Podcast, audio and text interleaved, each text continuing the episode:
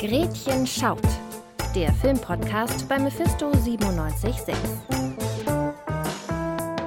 Herzlich willkommen zu einer neuen Folge Gretchen schaut. Mein Name ist Nils Wilken und im Studio heute mit mir ist Chantal Avassi. Hallo. Hallo. Und weil in Leipzig die Kinos ja gerade leider geschlossen sind, reden wir heute über Filme, die im Streaming auch ganz leicht von zu Hause anzuschauen sind. Das wäre zum einen der neue Nicolas Cage-Film Pig, aber zunächst widmen wir uns erst einmal dem Musical mit Andrew Garfield, Tick Tick Boom und Mia erzählt uns jetzt ein bisschen mehr darüber. Hallo. Hi. Willkommen. Ich bin Jonathan Larson. Jonathan hat große Träume. Er will den nächsten Musical-Welterfolg schreiben und dabei auch noch das Genre komplett revolutionieren. Allerdings arbeitet er in einem New Yorker Diner und wohnt in einer Bruchbude. Die Veröffentlichung seines Werkes rückt immer weiter in die Ferne. Ich habe ein selbstgeschriebenes Rockmusical. Hey, Wunderkind. Ich habe die letzten acht Jahre meines Lebens damit verbracht, es zu schreiben. Es schafft es raus. Du wirst reich und berühmt. Und umzuschreiben. Hattest du einen Durchbruch? Oh, ich bin so nah dran. Und umzuschreiben. Darf ich ihn hören? Schon in ganz naher Zukunft. Acht Jahre! Und die Zeit verrennt weiter. Für die Menschen in Jonathans Leben steht die Zeit aber nicht still. Er muss erkennen, wie sich Freunde und Geliebte stetig von ihm wegentwickeln, während ihn Angst und Unsicherheit lähmen. Gleichzeitig grassiert in der New Yorker Kunstszene die AIDS-Pandemie und sorgt für einen Höhepunkt der Homophobie.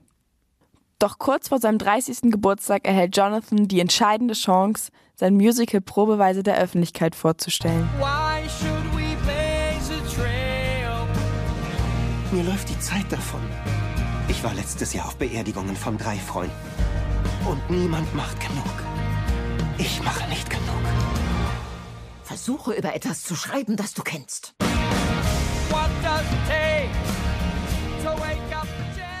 Lin-Manuel Miranda, bekannt als der Autor des Hitmusicals Hamilton, hat das autobiografische Musical von Jonathan Larson mit Andrew Garfield in der Hauptrolle verfilmt. Mach immer weiter.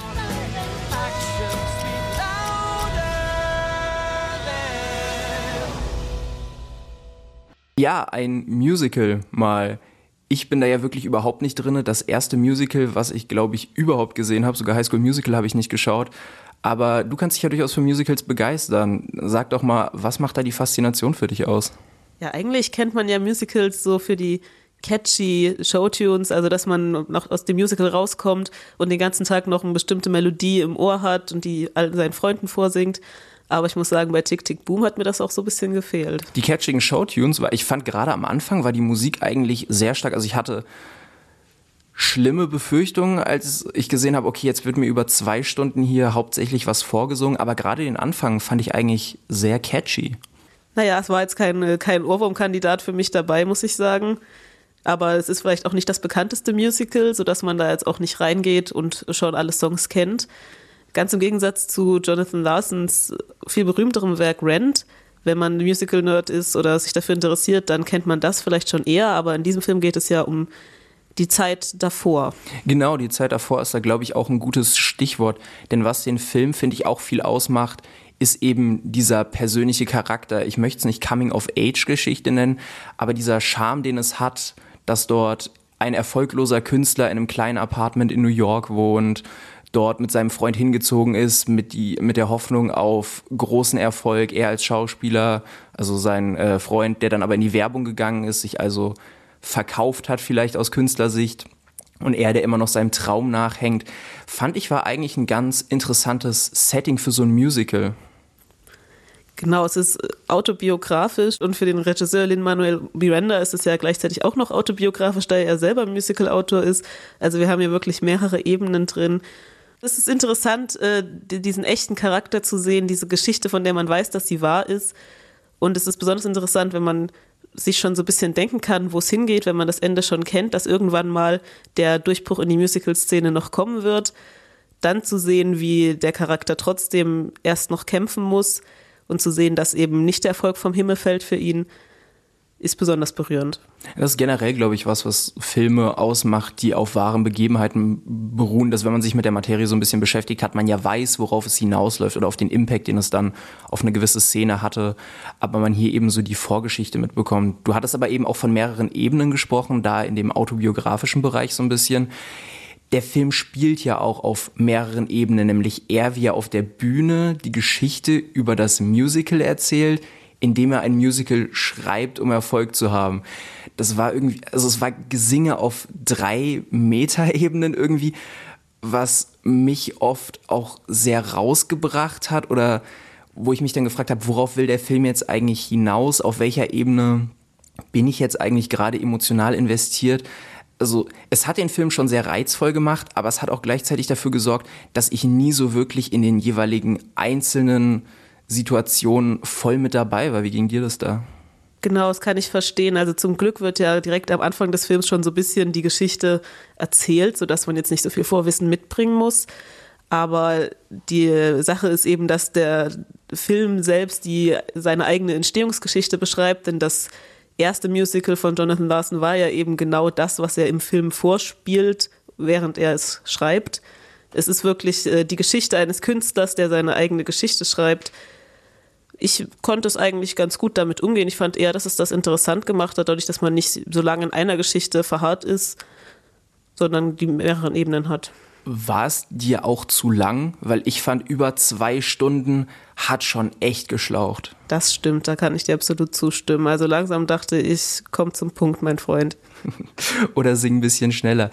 In jedem Fall, was ich auch an dem, also trotz allem, was ich an diesem Film kritisieren würde, nämlich sowohl diese sehr verwirrenden Ebenen, ohne wirklich erklärt zu bekommen, auf welcher Geschichte jetzt eigentlich diese wahren Begebenheiten beruhen. Also das hätte man für mich einfach noch ein bisschen mehr einordnen müssen, weil ich mit dem Künstler oder der Musicalbranche insgesamt halt wirklich nichts anfangen konnte und danach auch leider nicht wirklich schlauer war, außer zu wissen, okay, das basiert halt alles auf realen Ereignissen, aber was genau schwierig war der Faktor, dass dieses Leben wirklich gut rübergebracht wurde. Also diese, dieses Drama, was er hatte mit, seinen, mit seinem Freund, mit seiner äh, Freundin, die Beziehung, die er dafür aufs Spiel gesetzt hat, diese Beklemmung, die er gespürt hat, weil er als Künstler einfach keine Zukunft für sich in New York sieht und einfach hofft, dass es besser wird, aber es wird irgendwie nie besser. Und diese Wände, gegen die du ständig rennst, ohne Erfolg zu haben, das finde ich, hat der Film unglaublich gut porträtiert. Aber ich finde, genau daran scheitert der Film auch irgendwie an seiner Echtheit. Denn das Leben ist nun mal so, dass es nicht perfekt wie ein perfektes Skript geschrieben ist, sondern manchmal passieren einfach Dinge, wie zum Beispiel Jonathan arbeitet ewig an einem Song, ihm fällt einfach nichts ein, er weiß, er braucht unbedingt diesen einen tollen Song noch für sein Musical, aber er hat keine brillante Idee. Und dann von einem Tag auf den anderen fällt es ihm halt doch ein. Und so ist es nun mal, es kommt nicht wirklich eine Erklärung dazu. Und da, da fehlt mir dann auch die Spannungskurve. Es ist so ein bisschen, das Boom hat mir gefehlt im Film. Es war ein sehr, sehr langes Tick-Tick und das Boom am Ende kam äh, sehr plötzlich und ohne, ohne Zusammenhang. Naja, das ist immer so, finde ich, für mich die Frage bei Filmen, die auf eben realen Fakten beruhen. Ob man da so viel mehr Drama hinzudichten kann, dass da oder sollte, was eigentlich gar nicht da war. Aber mehr interessant noch zu finden ist, dass ich die Sachen in dem Film eigentlich gut finde, die du schwierig findest und genau andersrum. Also ein Film, in dem für jeden was dabei zu sein scheint, aber auch Sachen, bei denen man überhaupt nicht konform gehen kann. Das neue Les Miserables ist dieser Film wohl leider nicht. Dazu hat Andrew Garfield mir auch leider nicht gut genug gesungen. Aber vielleicht ist der nächste Film ja der neue John Wick.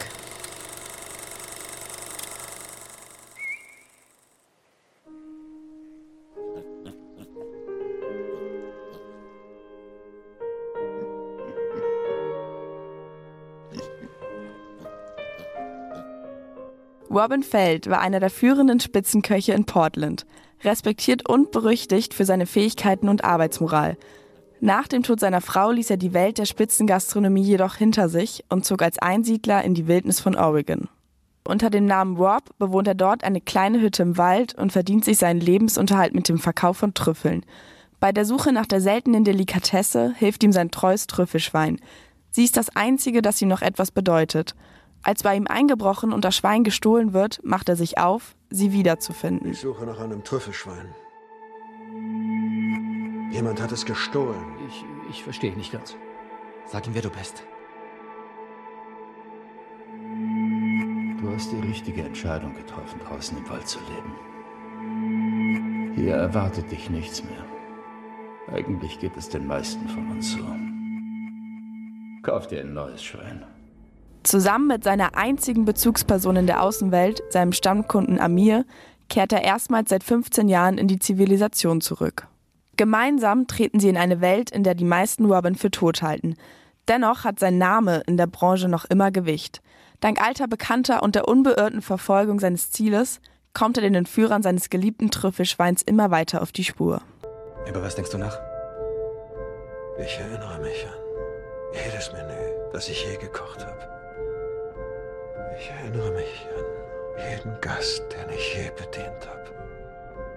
In diesem kulinarischen Drama zeigt uns Regisseur Michael Sanowski mit Nicolas Cage als Rob in der Hauptrolle das Leiden und die Suche eines Mannes, der zurück in eine Welt geholt wird, die er hinter sich lassen wollte. Eine Welt, die ihm nichts mehr zu bieten hat und in der er nichts mehr zu verlieren hat. Ein Mann, der nichts mehr zu verlieren hat, das erinnert natürlich an John Wick. Aber wie beantwortest du denn diese Frage? Ist das der neue John Wick? Ich würde gerne Ja sagen, weil ich John Wick sehr liebe, aber Pick macht aus einer ähnlichen Grundprämisse was ganz Eigenes.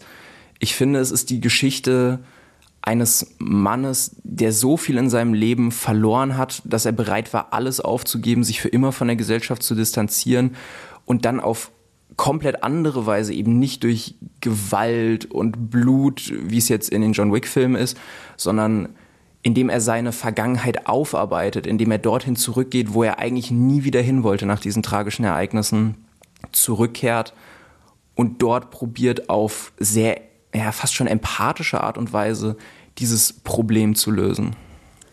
Also ich war mir bei diesem Film bis zum Schluss nicht ganz sicher, ob es eine Parodie des Genres oder ein ernst gemeinter Film ist.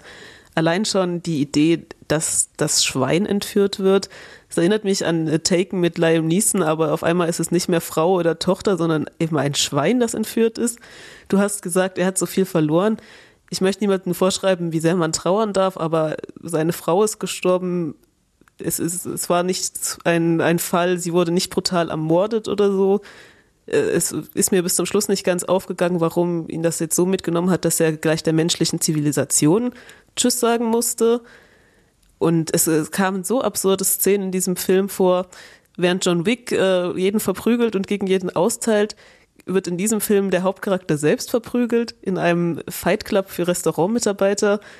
Also da habe ich mich teilweise gefragt, ob das noch ernst gemeint sein kann. Ja, ich glaube schon, weil gerade dieses Einstecken müssen ist so die komplette Antithese dazu. Und ich finde, das ist was sehr Menschliches. Also dieses wirklich so viel verloren zu haben, dass man sich selbst irgendwo bis zu einem gewissen Punkt aufgegeben hat, ist wahrscheinlich eine andere Perspektive auf diese Wut, die man vielleicht zu Verlust spüren kann, nämlich diese komplette, ne, man, ja, wenn man ihn so sieht, könnte man wahrscheinlich von Verwahrlosung sprechen. Ich verstehe schon, dass man es gerade mit dem Blick auf John Wick vielleicht als Parodieansatz verstehen könnte. Aber obwohl wir es so eingeleitet haben, möchte ich den Film ganz klar davon abtrennen. Es ist was Eigenes. Es ist eben kein Gewalt, Porno, Action, Abenteuer eines rachsüchtigen Mannes, sondern es ist wirklich ein sehr verletzlicher Nicolas Cage, ein ehemaliger Sternekoch, dem diese ganze Welt, in der das stattgefunden hat, zu viel wurde und der jetzt mögen es so absurde Szenen sein wie mit dem äh, Untergrund Fight Club für Köche oder sowas, aber der ja doch sehr viel emotionalen Ballast aufarbeitet für sich, für seinen Begleiter, äh, mit dem er, der ja auch Probleme mit seinem Vater hat und die Art und Weise, wie er probiert, diese Probleme zu lösen und wie er sich anfängt zu öffnen, finde ich, ist sehr bewegend. Ich konnte die emotionale Reise leider gar nicht nachvollziehen da er ja auch nicht wirklich in dieser Wut verzweifelt ist, sondern sich sehr stark beisammen hat, wie mir immer wieder aufgefallen ist. Also ein interessanter Handlungskniff in dem Film war ja, dass von Anfang an genau klar ist, wer die, das Schwein gestohlen hat. Das Pärchen ist ihm gleich bekannt, er begibt sich zu ihnen, aber anstatt dort auszurasten, auf sie loszugehen, fragt er eigentlich ganz ruhig nach, wo denn jetzt das Schwein abgeblieben ist. Und auch ähm, in der Interaktion mit seinem jungen Begleiter hat mich sehr überrascht. Sie waren eigentlich das erste Mal äh, miteinander allein, sind in seiner Wohnung angekommen und haben zusammen gefrühstückt und äh, direkt äh, wurde erzählt vom Selbstmord der Mutter, von jeder tragischen Kindheitserinnerung. Also das kam mir alles irgendwie zu plötzlich. Ja, dass der Film in gewisser Hinsicht vielleicht ab und zu zu schnell ist oder sich zu wenig Zeit nimmt, gewisse Aspekte auszuleuchten oder da einfach den Raum gibt für ein bisschen Stille, dass der Film atmen kann. Das kann ich durchaus sehen, aber das macht den Film für mich als Gesamtpaket und mit der Message, die er vermittelt, nicht unbedingt schlechter. Aber trotzdem, wir, wir scheinen ja uns nicht so darüber einzustimmen, wie gut wir den Film jetzt finden. Können wir uns wenigstens darauf einigen, dass es eine der besten Leistungen von Nicolas Cage seit langem war? Ich fand sein Schauspiel wirklich sehr gut und auch wie er in dieser Rolle wortwörtlich aufgegangen ist fand ich war sehr beeindruckend zu sehen. Also der Mann kann ja Schauspielern, man macht sich oft so ein bisschen lustig und er ist ja auch eins der größten Memes der Filmbranche. Aber in diesem Film, finde ich, zeigt er wirklich, was er kann. Nun ja, zeigt er, was er kann. Dafür war seine Rolle nicht mehrdimensional genug für mich. Also er verkörpert diesen, diesen einsamen Brummbären, der irgendwie eigentlich mit niemandem mehr interagieren möchte, aber dann am Ende irgendwie doch noch ein gutes Herz hat und eigentlich dann doch den Menschen hilft. Das verkörpert er gut. Aber da waren mir jetzt nicht, nicht genug äh, Wendungen drin in dem Film, um zu sagen, das war eine beeindruckende oder besondere schauspielerische Leistung. Es hat mich auch sehr irritiert, muss ich sagen, dass er den kompletten Film über, der ca. 48 Stunden spannt, äh, Blutkrusten im Gesicht hat, obwohl ihn jeder einzelne Mensch, den er trifft, darauf anspricht und sagt, wasch dir das doch einfach mal ab und er jedes Mal sagt nein. Weil er ein Einsiedler im Wald ist. Und sein Gesicht immer weiter blau zuläuft, bis er aussieht wie Braveheart, aber er, er, hat in seiner Physis das schon auch gut verkörpert. Also, wie, wie du sagst, er ist äh, groß und kräftig geworden. Das hat diese Rolle des, des stoischen Steins, an den man nicht rankommt, äh, gut rübergebracht. Okay, also für mich als alten Brummbären, was so Filme mit Emotionen im Subtext angeht, der das eigentlich nicht so gerne mag, kann ich auf jeden Fall sagen, hat Pig mich sehr bewegt und ich würde es jedem empfehlen, gerade jetzt, wo die Tage ein bisschen dunkler werden, sich vielleicht mit einem schönen Weinchen abends diesen Film anzugucken, was Gutes davor zu essen, wäre auf jeden Fall meine Empfehlung. Da sprichst du was an. Ich würde den Film auch für abends empfehlen. Eigentlich ist der ideale Film zum Einschlafen. Also ich war kurz davor zu sagen, ähm, das Schwein hatte die meisten Lines in diesem Film. Dann hat Nicolas Cage doch noch ein bisschen was gesagt, aber es sind sehr, sehr lange Pausen, eine sehr, sehr langsame Sprechweise. Es ist sehr, sehr dunkel in großen Teilen des Films. Also vielleicht der richtige Film, um ihn nochmal im Schlafzimmer dann anzumachen. Davon möchte ich mich distanzieren. Aber bevor wir uns daran jetzt zerstreiten, denn wir hatten jetzt zwei sehr unterschiedliche Filme, zwei sehr unterschiedliche Meinungen, möchte ich mich ganz herzlich bedanken, dass wir das hier heute besprechen konnten. Und das war's auch schon wieder mit einer Gerätchen-Schaut-Folge, diesmal aus dem Homeoffice. Ich bedanke mich ganz herzlich für Chantal, dass wir heute hier zusammen reden konnten. Danke, auch wenn unsere Meinungen unterschiedlich waren, trotzdem spannend. Besonders dann immer. Danke auch an mir für die Einspieler und Alexander Böhle für die Produktion dieser Folge. Ende des Jahres erwartet euch auch nochmal ein Gretchen schaut Rückblick über das Kinojahr 2021. Darauf könnt ihr schon gespannt sein. Danke fürs Zuhören. Mein Name ist Nils Wilken und bis dahin, ciao.